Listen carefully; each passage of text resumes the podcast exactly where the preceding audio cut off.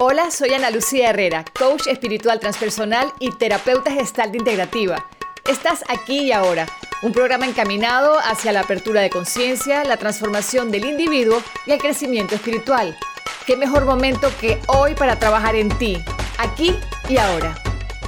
Muy buenos días, bienvenidos sean todos aquí y ahora, como siempre, Ana Lucía Herrera, contentísima porque me encanta compartir con ustedes estas ideas locas existenciales que entran en mi cabeza, mis propias preocupaciones las comparto y sobre todo cuando me encuentro gente chévere en la calle y que me doy cuenta que también tienen otras cosas para compartir y es por eso que hoy tengo a dos invitadas bellísimas. Ella es Galit Gazal, ¿cómo estás Galit?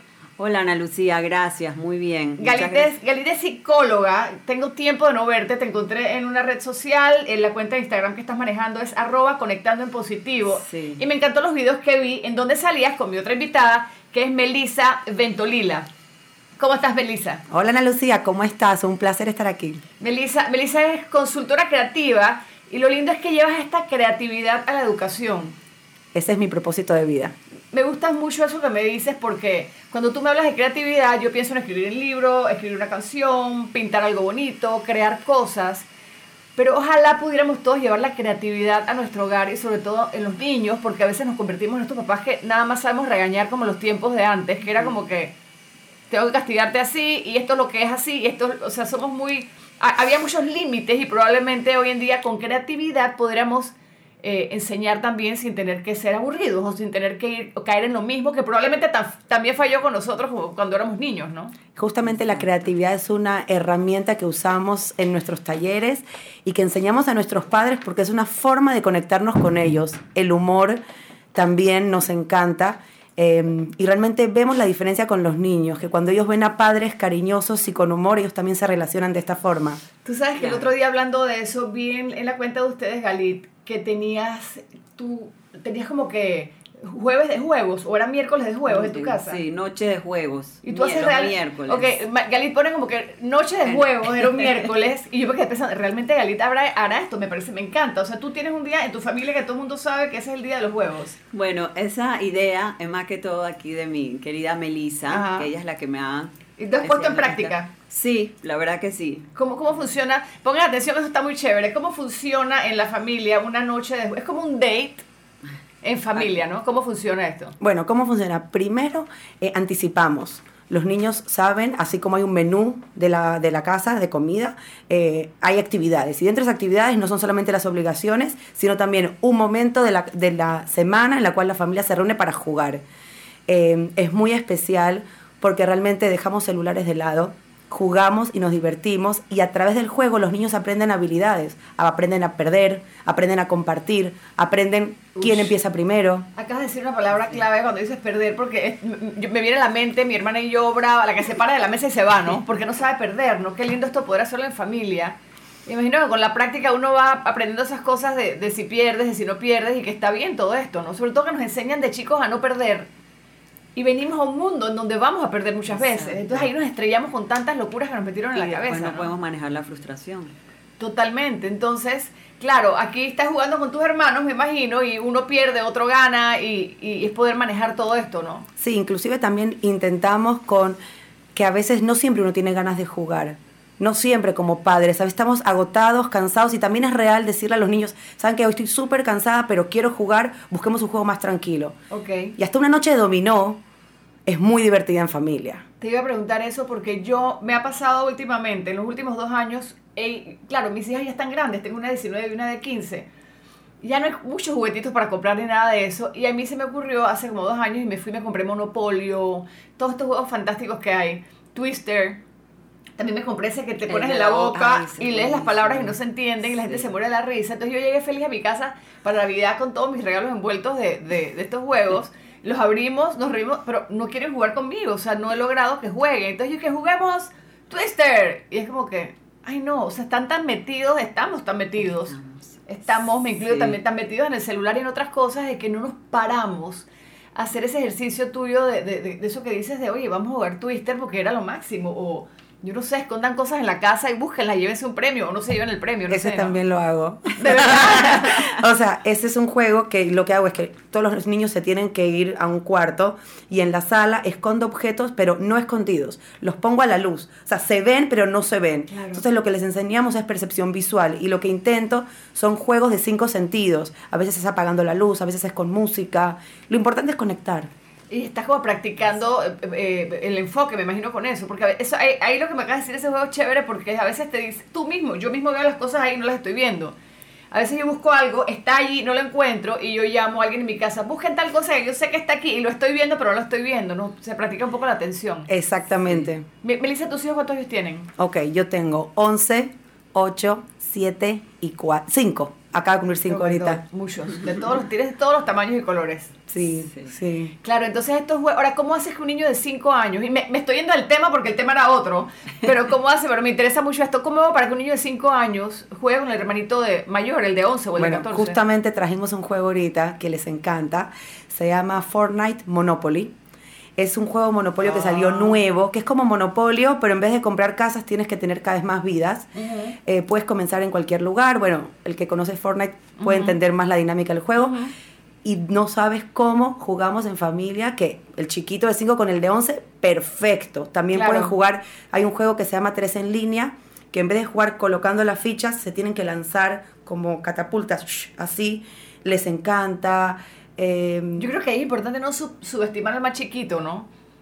Como que ellos pueden y también. Y darles chance también. A veces eh, que cada uno escoja el juego que, que quieren jugar esa noche, Claro. ¿no? Para que todos participen. Claro, después escoges tu favorito el que sabes jugar. Pero bueno, ya habla, terminando el tema de los juegos, que me parece una propuesta maravillosa de estas mujeres ma- lindísimas.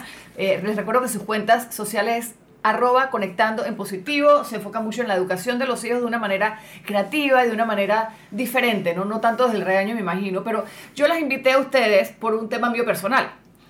Eh, tengo mi, yo cuando hablo de mis hijas aquí o de mi mamá, gracias, no sé espero que no escuchen el programa porque me matarían, pero bueno, mi hija generalmente me dice, la de 15, mi hija a la de 19 me dediqué a hacer tareas con ella, les hice las cartulinas, yo estudiaba, estudiaba, las metía con las maestras, todo, me maté, era la una de la mañana y yo hacía tareas con ella.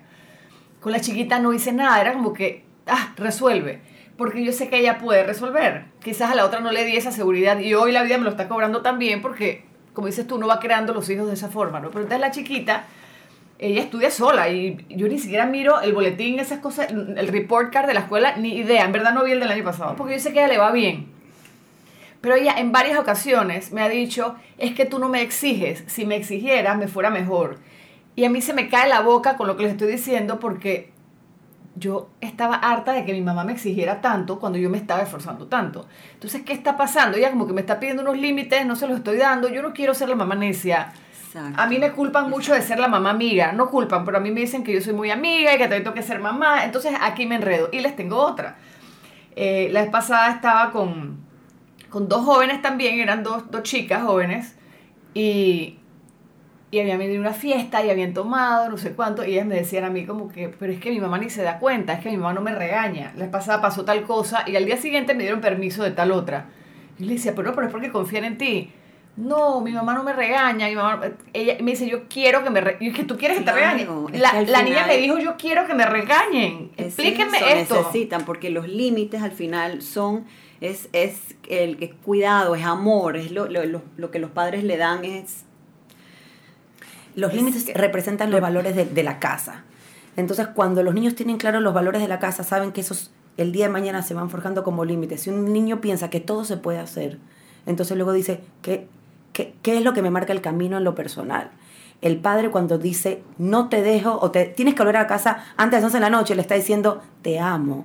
Y quiero darte el beso a las buenas noches. Es muy tarde para que estés solo. Si un papá le dice, ya haz lo que quieras. No, puedes decirle, o sea, en lo que tú digas tiene que haber un límite, tiene que haber algo que al menos el niño sepa de, ok, sé que es importante para mi papá que yo haga esto, puedo hacer esto, pero estas son las reglas de la casa. Enredado esto, ¿no? Sí, muy importante. Eh, como dijo Meli, son las reglas de la casa, los valores de la casa, hacerlos partícipes de esto. Cuando uno pone los límites con ellos, ellos se sienten que ellos participan, es más fácil a la hora de cooperar. Cuando son más grandes, todavía más. Ahora, estos límites, les pregunto a ustedes, ¿se ponen como, como que ya están escritos unos estatutos de la casa y la familia o son cosas que van a ir variando mientras van saliendo las situaciones? Bueno, es depende. Eso es cada uno en su familia lo maneja como le funcione. Por ejemplo, yo, Meli, tú puedes agregar que ella sí los. Yo sí me he sentado tiene. con mis hijos. eh, Muy un reglamento en la casa. Te voy a mandar la foto. De verdad. En la cocina.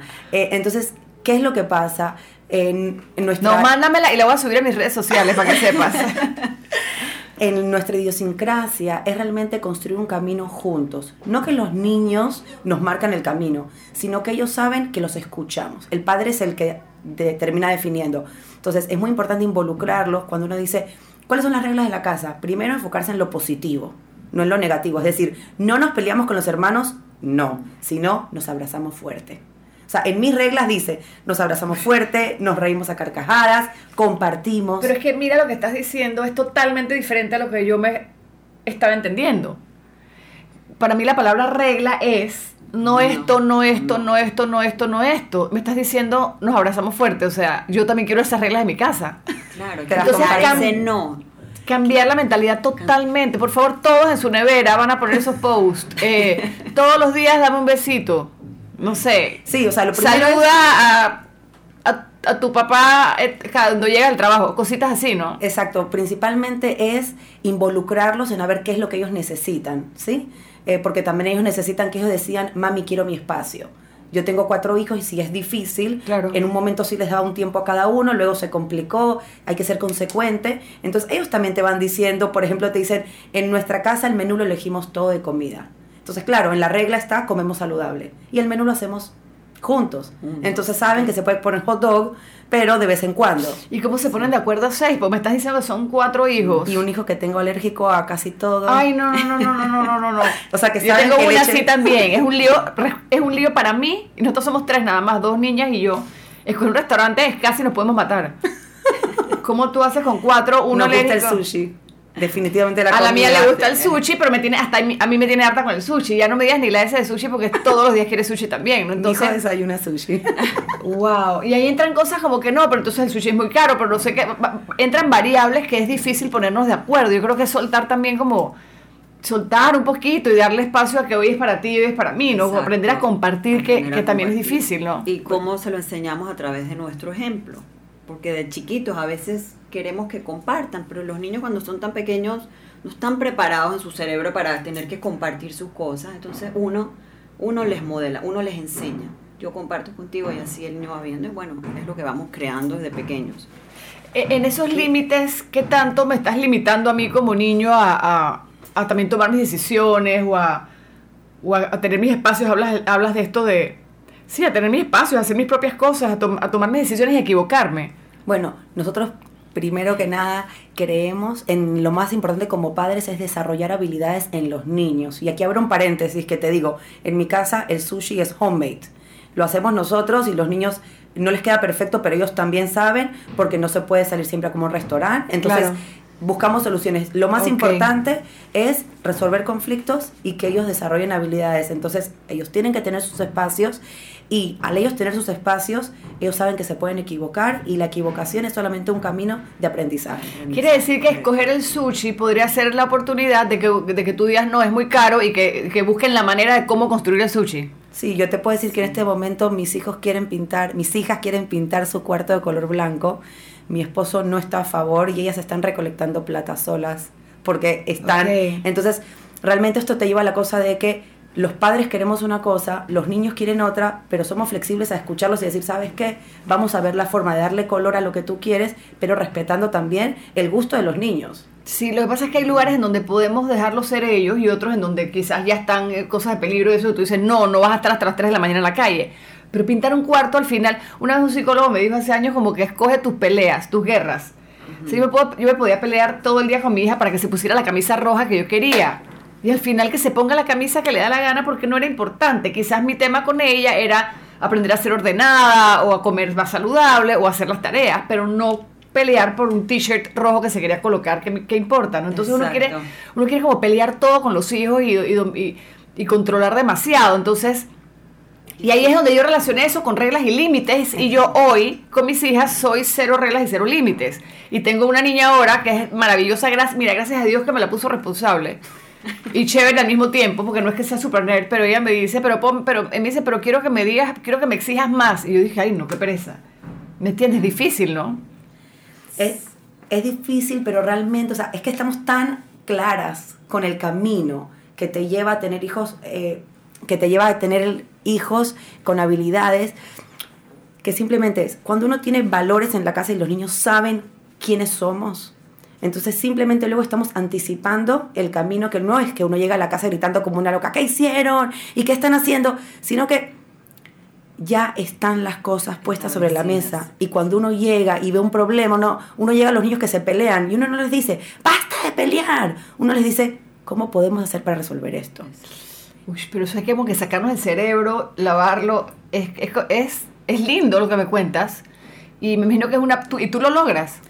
Voy a decirte sinceramente, se logra y se equivoca. Y en el camino, cuando meto la pata y cuando tengo ganas de gritar, tenemos nuestras herramientas que, por ejemplo, les digo, necesito un momento, un momento, mami se va a relajar y vengo, porque si habla ahora, voy a ser la mamá que no quiero ser.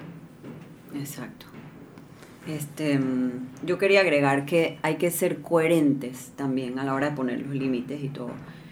Por ejemplo, a veces queremos con los hijos ya cuando son más grandes, el tema del celular. Entonces, queremos que ellos controlen el tema del celular, pero nosotros no lo podemos hacer, como en antes mencionaste. Entonces, ¿cómo tú le vas a pedir a tu hijo si tú no lo haces? Entonces, ahí papá contesta a Galit, ah, pero es que yo soy la que mando al final el control, hasta, hasta qué punto puedes controlar a tus hijos. Va a llegar un punto, sí, a través del castigo, te va a funcionar en el momento, pero a largo plazo, y como dice Melissa, le estás desarrollando habilidades al niño, o sea, a través de eso lo vas a hacer reflexionar cuando lo castigas que realmente lo que hizo está mal, o es mejor hablar con él, preguntarle y hacer ver más allá cuáles van a ser las consecuencias de las decisiones que va a tomar ponernos a pensar, a pensar, a pensar, explorar en esto. Y realmente, y a mí personalmente con mis hijos, que tengo uno de 16 y de 14, me, me ha funcionado. O sea, cuando, cuando empiezas a ver esto, te das cuenta de, de, de, todo lo que tienen para decir y la manera, y todo va fluyendo. Quizás haciendo eso, Dalit, estás apelando más a la, a la conciencia del niño, ¿no?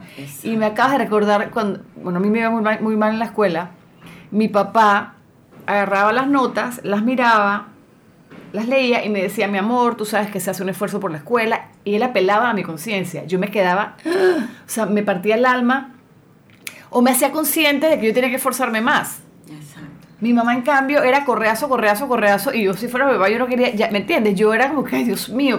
Entonces, quizás sentar, tomar en cuenta al niño que es más inteligente de lo que nosotros creemos. Y es apelar a su conciencia, oye, es conversar, es sacar quizás eso que tú dices, ¿no? Y que ellos mismos vayan también... Ellos mismos, y, te das cuenta que ellos mismos van encontrando la solución al... al, sí, como que al final ellos mismos se van a dar cuenta. solitos, y esa es la idea, no es que uno se los imponga y se los diga, ellos solitos van pensando y se van dando cuenta y te, mami, ¿sabes qué? Voy a hacer esto y esto. Y esa es la idea al final, que ellos, porque va a llegar un punto que tú no vas a estar toda la vida ahí diciéndole esto, eh, sí. que hacer. Por ejemplo, con respecto a la escuela y los niños que les va bien, el padre y la labor de padre, una de las labores es dar herramientas a los niños. Eh, quizás un, un, momento, una cosa que, ¿qué hace el papá con las tareas de los niños? ¿no? Entonces, si el papá hace las tareas con el niño, realmente, ¿qué le hacemos sentir al niño? Que él no puede. Es que fue lo que hice yo. Entonces, fue lo que hice yo con la mía grande. O sea, le hice todas las cartulinas, todas. Para colmo, yo la llevaba a clases de leer, clases de escribir, clases de no sé qué. Y hasta que un día ella me preguntó, tendría como 12, me dice, mami, ¿hay algo malo conmigo? Me acuerdo perfecto. Entonces, ese día fue que me cayó la moneda fuerte y dije, Dios mío, por mi, y mira, eran mis ganas de que ella fuera más que las otras niñas, y eran mis ganas de que ella estuviera en la escuela que yo quería, y eran mis ganas de era un tema mío. Que tú querías, exacto. Era un tema eh, mío, yo la haber dejado fluir. Y entonces, claro, la, la, le metí esta, esta cosa de que I'm not good enough, no soy lo suficientemente buena, y entonces ni tu mamá pensaba que era suficientemente buena. Mira, en uno de los talleres una mamá comentó y dijo que ella le dejaba hacer las tareas a su hijo hasta que una vez el hijo le dijo, mami, mis cartulinas son tan feas que házmelas tú. Y la mamá le dijo, no, porque las demás se las hacen sus mamás o personas, pero esta la estás haciendo tú y tiene un valor agregado. Y con el tiempo, el niño lo pudo hacer solo y después los niños le pedían, házmela tú, que lo haces mejor De que yo. O sea que es cuestión de tiempo. Educación es un proceso. Y educando, conectando en positivo, no es que uno va a ver las... eh, todo mañana que va a estar guard. No es como una vacuna que me digo, ah, no, leí este libro, estoy conectada. No, es un trabajo mental de autocontrol y de educar con propósito. De Sí. realmente lo que queremos ver de aquí a que sean adultos. Y mira, siguiendo con el ejemplo de la cartulina, también es- son mis ganas de hacer, yo como mamá, cuando ayudo a mi hija a hacer la cartulina, yo quiero que sea el color que quiera, yo quiero que tenga las figuritas que yo quiera, yo quiero que diga, e- es como que deja el control si la cartulina no es mía, es esta persona chiquita, otra que tienes enfrente, el que tiene que jugar con la tijera y pegar con la goma y que le quede chueca y todo. ¿no? Y, que- y quizás no irnos a los extremos en que sea la peor, la cartulina más fea ni la más bonita. Quizás tú como padre puedes aportar algunas ideas, pero también que el chiquillo se, se ponga a luchar ahí con los papeles y con las figuritas, ¿no? Yo creo que es importante estar cerca como padres. ¿En qué sentido? Si el niño está haciendo algo por primera vez, sentarse y decir con tiempo, ¿qué necesitas? ¿Quieres sobre una cartulina? ¿Quieres marcadores? ¿Quieres Guiarlos, lápices? Exacto. Guiarlos, estar cerca, no dejarlos de hacer. Muchas veces pasa con los hijos que todos tenemos un hijo que lo hace todo solo, dejarlo a la deriva y decir, arréglatelas porque yo sé que tú puedes. Porque esos niños quieren también a una mamá y a un papá cerca que estén al lado, al menos sacando punta. Exacto. como- Pero que estén al lado. Yo te digo que en mi casa los lápices todos tienen punta. Porque yo a veces me siento y estoy sacando punta me, solamente. me da risa que anoche yo estaba bien tarde buscando un sacapunta y no lo encontré. Mira la diferencia, ¿no? Eh, con eso que me dices, me llega a mí, aquí yo estoy en terapia con ustedes, me llega a mí que quizá yo no es que tenga que estar regañando entonces a, a- a mi hija Alex para que haga más cosas o exigiéndole, sino quizás sí estar más pendiente de, re- de mirar, oye, ¿eso qué es? O ¿cómo te fue en esto? Quizás más pendiente, que lo he dejado pensando que ella lo puede todo, y lo puede todo, gracias a Dios, pero quizás ella se sentiría más más, más orgullo, no sé, más pechona, le decimos nosotros, Sí. como de saber que, de que hay alguien que está como que mirando su esfuerzo, ¿no? Claro, es que lo necesitan. Sí. Difícil. Este, hay una analogía que me gusta. Más que todo es cuando los hijos son como adolescentes, ellos quieren ser como los pilotos de su propio avión. Y nosotros, los padres, queremos ser los pilotos de ese avión también. Entonces ellos obviamente nos van a querer echar, sacar del, del avión. ¿Qué tenemos que hacer nosotros? Aprender a ser los copilotos de ese avión. Para que entonces ellos nos dejen estar ahí. Entonces estar ahí. Me encanta. Me encanta y, y, y, claro, es una cosa que decimos como madres, bueno, lo dijiste tú, no lo he dicho yo, pero claro, para ser, copiloto es quédate callado a veces. Para mí, ser copiloto como mamá sería saber ser adulta y madura de saber cuándo tengo que meter la cuchara y cuándo puedo dejarle el avión entero a mis hijos, ¿no? Y quizás también cómo decir las cosas porque ahí desempoderamos y también eh, le matamos muchos sueños. Ay, tú, tú eres un estúpido, tú no sirves para nada, o sea, estas cosas tan brutas, o sea, las cosas que, Me gusta decimos, ¿no? Los matamos. Que nosotras decimos mucho en nuestros talleres es conectar y luego corregir, porque a veces sí tienes que corregir algo, pero conectarte en ese momento en cómo se siente tu hijo. Por ejemplo, el, el típico ejemplo de que el niño llega a la casa y le dice a la mamá, mami, no sabes cómo la maestra me exhibió enfrente de todo el mundo y todo, que es lo que uno como mamá, lo típico que le dice, seguro tú o qué habrás hecho, que no, conectarte primero con él y decirle, mi amor, me imagino, debió ser horrible eso, pero ahora cuéntame, ¿qué fue lo que pasó? O sea, No, me la eso y me siento mal total. Bueno, la idea no es sentirse mal y eso es lo que Sí, interesante sí, sí. de, de pero, nuestro... Pero como papás, yo enseguida me pongo a pensar cuántas tra- trastadas no he hecho, ¿no? O sea, cuántas veces no he metido Pero la ¿sabes pata es yo. lo importante, ve, que, que estás siendo consciente y estás viendo eso. Sí, y pero que, mis hijas ya tan grandes, son- No, no, siempre nunca es tiempo. tarde, Mira. nunca es tarde.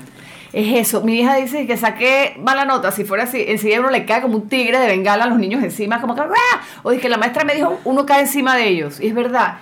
Cuéntame, ¿y cómo te sentiste? Sería una, palabra- una, una pregunta muy bien, ¿cómo te sentiste? ¿Y, y qué pasó después? Sí, conectar es eso. Conéctate, entiendo. Te debiste haber, yo, o sea, sí, conectar, ¿cómo te sentiste? Conectar ¿Cómo- quizás podríamos explicar aquí mejor que es como que vivir un momento de empatía con tu hijo, es como ponte en los zapatos del chiquillo. palabra, Sí, empatía. Ponte un momentito en los zapatos del chiquillo, escucha. Yo también soy pésima escuchando. Entonces, escu- escucho lo que me está diciendo ella.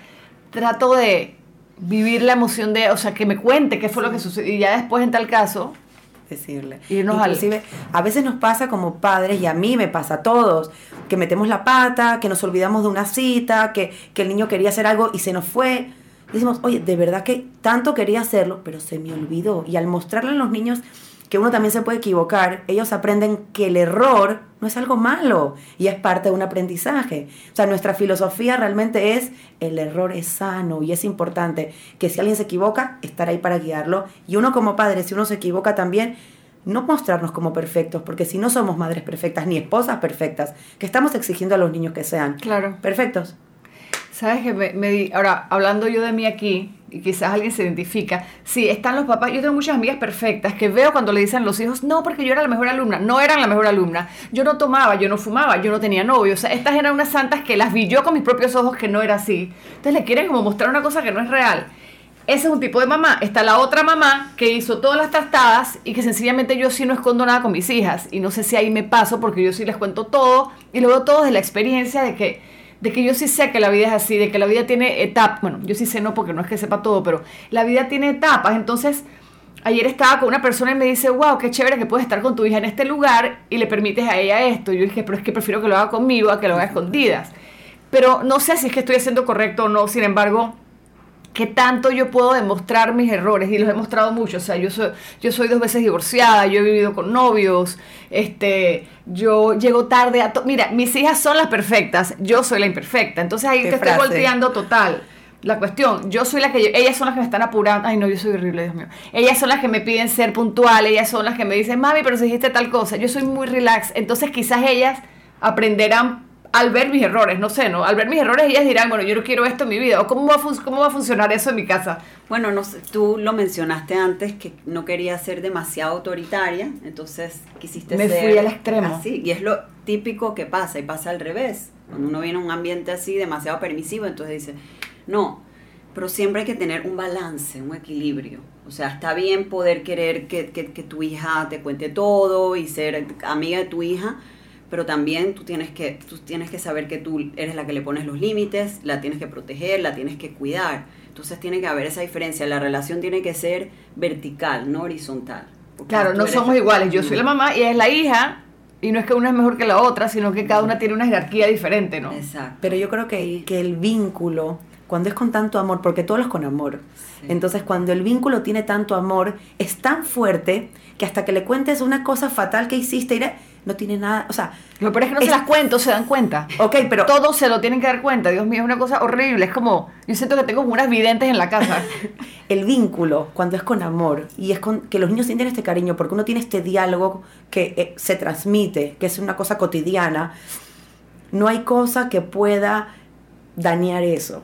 Eso es sano, eso es salud. Cuanto más amor, más salud en la familia. Entonces, contar las cosas, y yo lo digo porque tengo una mamá que me contó sus cosas, sus trastadas, todo, y simplemente sé que le puedo contar todo también. Sé que esa relación, como ella fue, tuvo eh, honestidad emocional y pudo abrirse, me pudo contar cosas, yo sé que puedo abrirme y contarme con ella. Entonces, eso es importante en las Y relaciones. también quizás, Sí. quizás si ven mi experiencia podrán ver, bueno, yo quiero hacer esto así o yo quiero que esto no me pase, ¿no? Ya, aunque uno no aprende, no aprende por experiencias ajenas, pero Uno siempre quiere aprender a través de lo de, lo de uno, pero ahí los papás Galit somos como que, como ya yo viví tantas cosas, tengo 47, ¿cuántos? Cumplí 48 la semana pasada creo, o 47, en fin.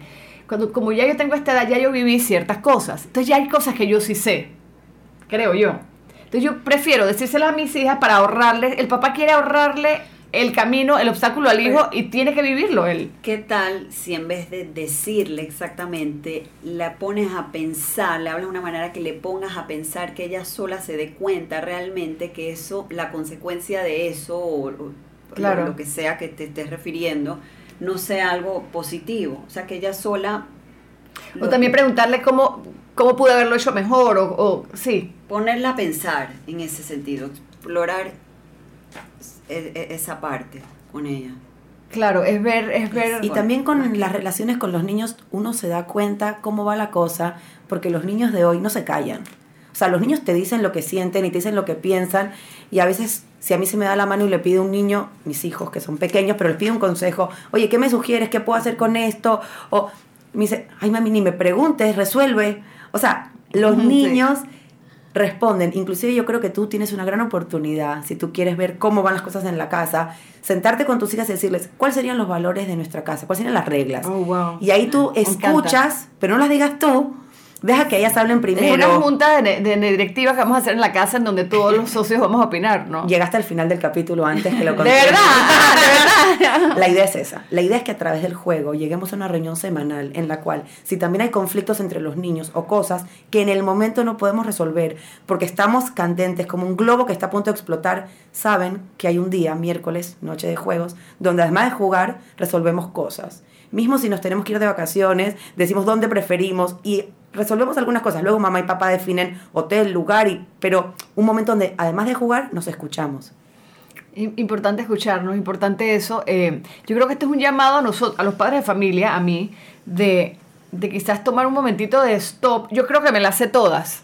Me explico, yo creo que yo, las yo soy la mamá, así que yo digo cómo se hace todo aquí. Quizás hacer un stop, reunión, meeting familiar, y es como, me encanta esto de poner estas nuevas reglas amorosas que no son desde el no, Desde son límites, es lo que, y era mi pregunta al principio, ¿cómo pongo límites en mi casa? Porque a mí no me gusta poner límites, pero es que no son esos límites que me enseñaron mis papás o en los tiempos de los años 1900, 1807. Son límites amorosos, es otra cosa. La palabra regla, la palabra límite, a mí enseguida me asustan y me hacen como que grón, como que no me gusta. Cuando realmente un límite, un- una regla puede ser, o todo el mundo dice buenos días en esta casa. Excelente. O digamos buenos días en las mañanas, eh, no, tal- no salgas de la casa sin avisar. No sé, sin el no, es sin el no, ¿verdad? Es sin el no, es totalmente positivo. Cuéntame dónde estás, comparte conmigo dónde estás. Por ejemplo, dice, en esta casa comemos saludable. Entonces, cuando un niño quiere desayunar dos veces a la semana Nutella, simplemente ya tenemos escrito el por qué no se puede. No hay que estar peleando a cada rato con el niño, porque ya está establecido. Oh, wow. Hmm. Uno de nuestros secretos es anticipar. Anticipar. Y siempre damos el ejemplo de, del, el del mall, cuando vas a llevar al niño y que te hace la pataleta. Si uno le anticipa lo que van a hacer, van a ir al mall, van a ir a hacer el mandado de mami, después van a ir a, a, a- a- no X. sé, a tu- X, y después van a ir a donde el niño quiere ir, entonces ya el niño sabe lo que va a pasar, no es que quiere ir apenas llega. Siempre Ay, escuchamos, no, es el risa. típico ejemplo que escuchamos, ¿no?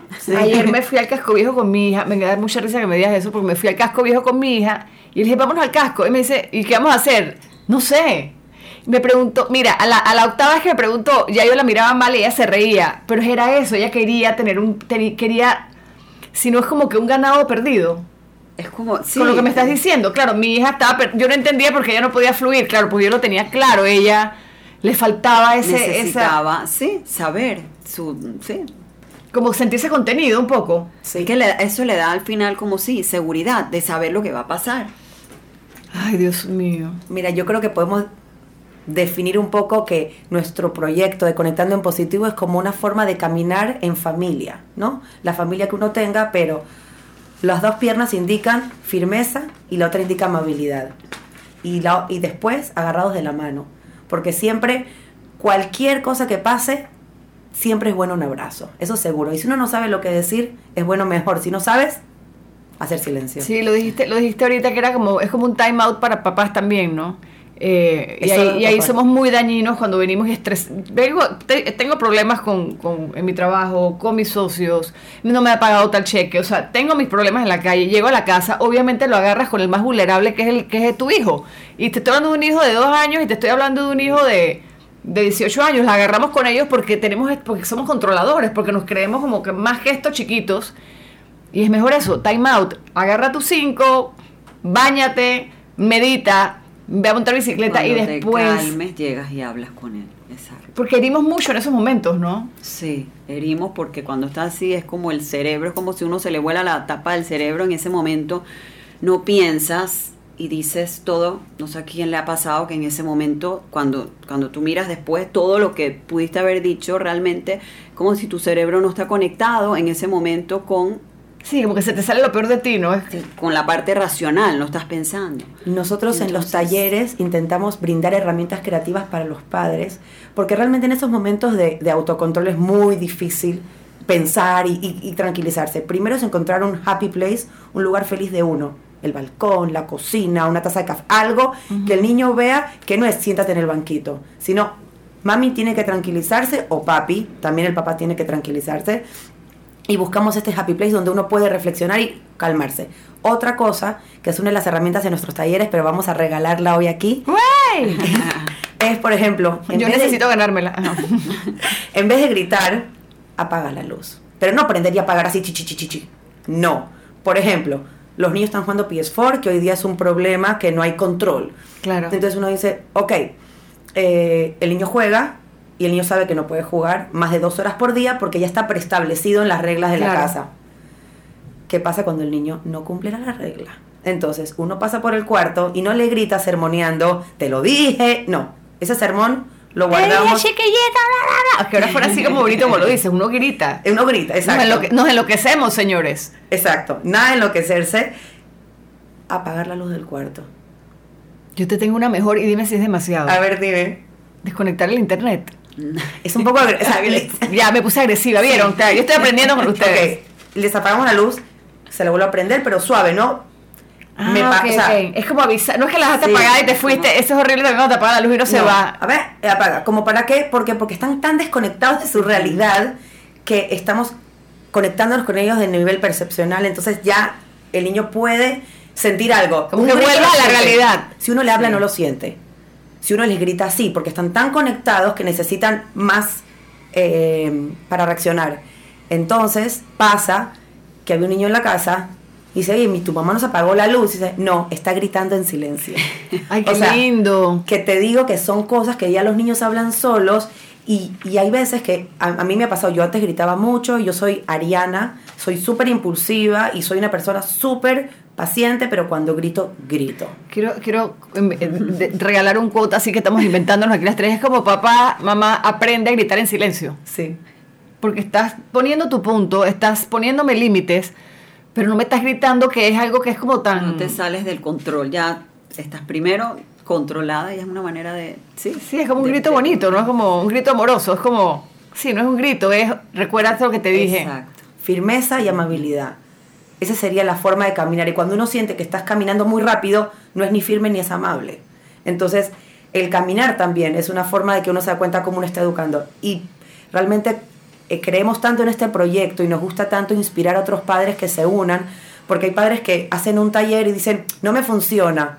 Claro, es que no es una cosa de un día, es un proceso, Claro, no es una un práctica. análisis. Y una de las cosas tan bonitas que hablamos en los talleres es que uno tiene que conectarse con uno mismo, de saber cómo uno se siente, porque muchas veces vienen papás que dicen, me pegaron con chancleta y la chancleta no me ha dañado, pero realmente hay niños heridos. Sí, a mí me pasaba eso porque cuando a mí me pegaban con la correa que les conté, mi hermana hoy me dice, pero es que, mi, pero, oye, pero gran cosa, o sea, no sé cuál es tu show con eso de las correas y a mí me pegaron igual, y más que a ti no pasó nada, pero es que fue mi emoción, la vida fue diferente, ella lo habrá, y quizás todavía lo tendrá guardado de otra manera, ¿no? Pero uno no sabe cómo realmente si no pasó nada. Por ahí salen otras cosas que no sabemos que vienen conectadas. Exactamente. Melissa, tú me hablas de talleres.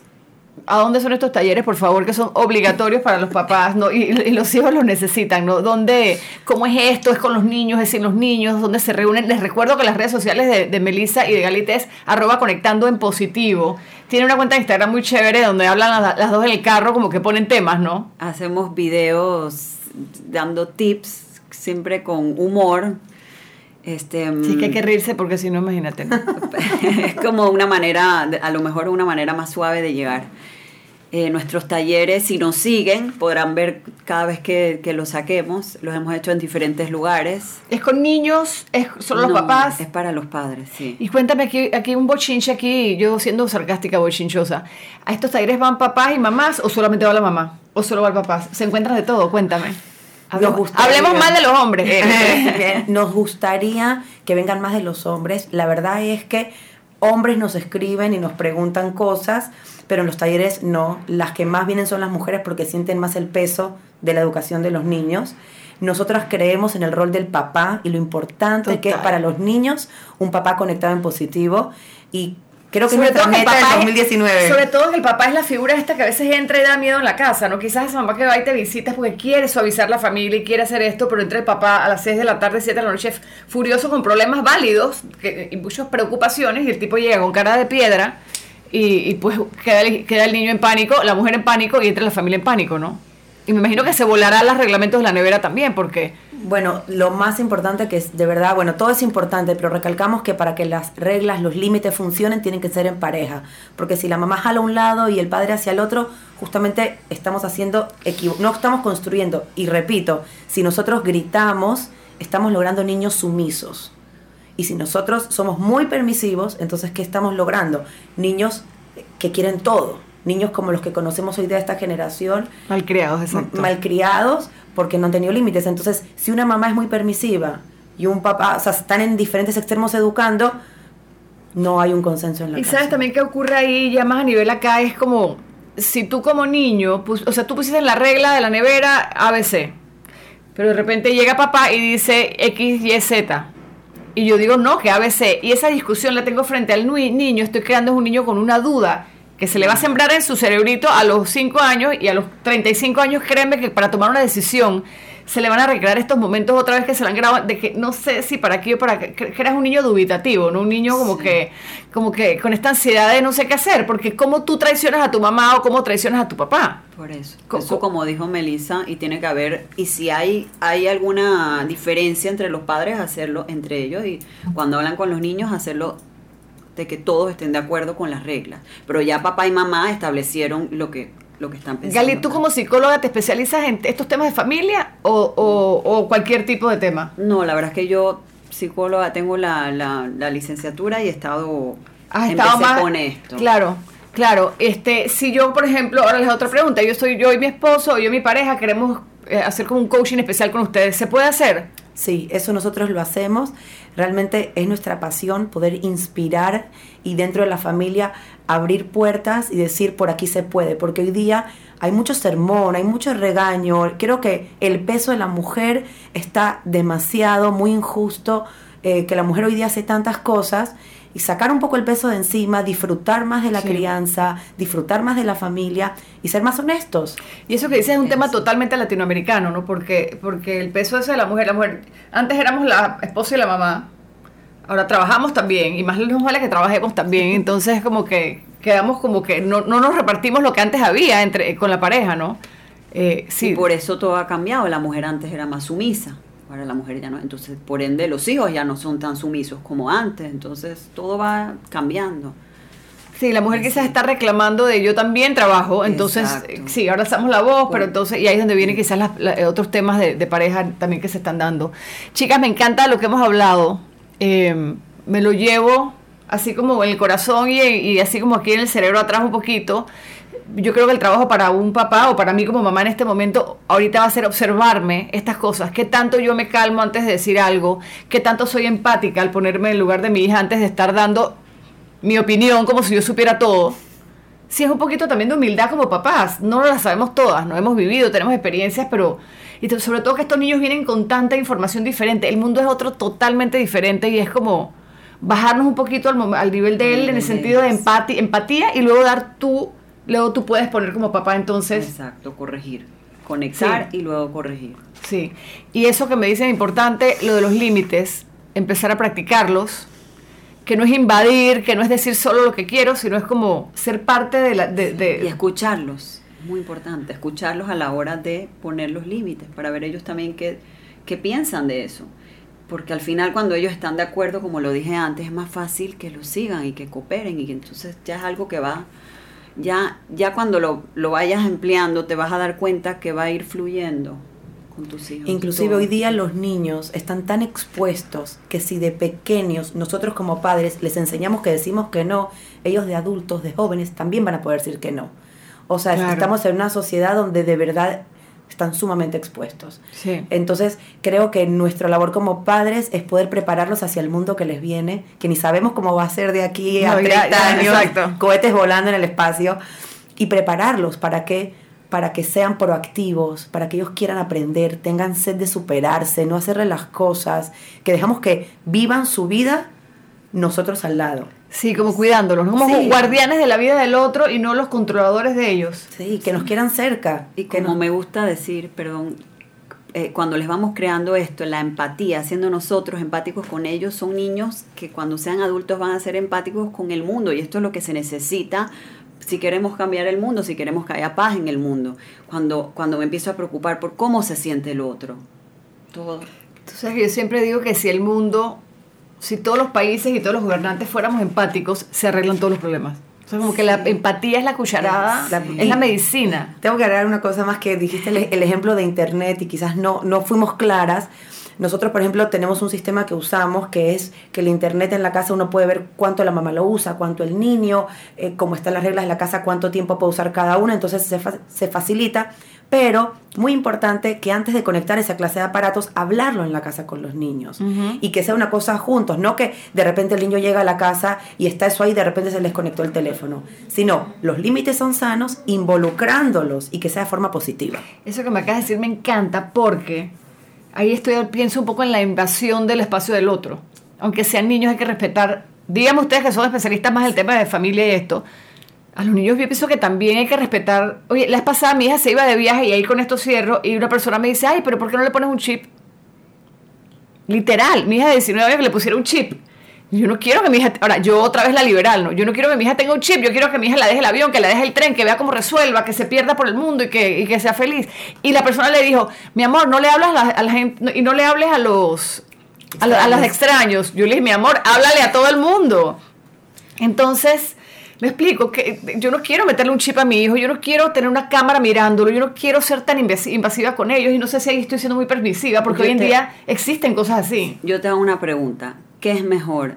¿Saber dónde está tu hijo o conocer a tu hijo? Si tú Conocerla. realmente conoces a tu hijo, no necesitas eso, porque ya vas a saber que él va a saber tomar las decisiones correctas. Total, y ahí, y- ahí me va a salir Galito o alguna mamá o papá y que no, pero es que unos tipos que le pueden hacer. Todas esas ideas catastróficas y, y estas cosas tan pesimistas, eso está comprobado que pasan en un 95%, esas locuras negativas que te imaginas no van a suceder. Entonces, quedémonos con el 5% de que la vida, de que las cosas, o sea, quedemos con el 95% de las cosas van a salir bien, de que la vida es divina. Y En estos días, en estos días estaba yo diciendo, estaba leyendo algo de Facundo Cabral, Cabral y decía, pensamos que el mundo está horrible, tantas bombas y, ta- y tantas noticias horribles que vemos en redes y en televisión, y es que una bomba hace mucho ruido, las caricias son silenciosas, pero por cada bomba hay miles de caricias sucediendo en este momento, entonces también confiar también con eso que tú dices, conociendo a tu hijo, pero también dejándolos ellos hablar con otras personas, o sea, andar por la vida sin miedo, ¿no? Claro. Eh, eso sería lo ideal. Ojalá y deseo a todos los padres que están escuchando esto que puedan eh, encaminar a sus hijos a que caminen por la vida sin miedo, con habilidades, con destrezas y conectados con su familia, porque al fin y al cabo lo más lindo es compartir la vida con la familia. Totalmente. Oigan, hay muchos temas más por hablar. Después quiero hablar de relaciones entre hermanos, quiero hablar más del internet, pero se nos acaba el tiempo. Eh, aquí ahora, muchísimas gracias a ustedes por estar con nosotros en el programa de radio, en nuestras redes sociales. Ya saben, arroba conectando en positivo. Ahí está Meli y también está Galit. Siempre tienen temas interesantes, vayan a los talleres, siempre hay que estar aprendiendo y por supuesto aquí conmigo, aquí y ahora siempre me encuentran por podcast y aquí por la exitosa 95.3 FM. Chao, besitos y que pasen un feliz día. Hasta pronto. Gracias por escuchar aquí y ahora. Este podcast es una versión editada de mi programa de radio. Espera un nuevo episodio de aquí y ahora cada lunes. Y si te gustó, comparte el contenido con más amigas dejando un review en la aplicación que uses para escucharnos. Nos vemos la próxima semana, ya lo sabes, cada lunes, aquí y ahora.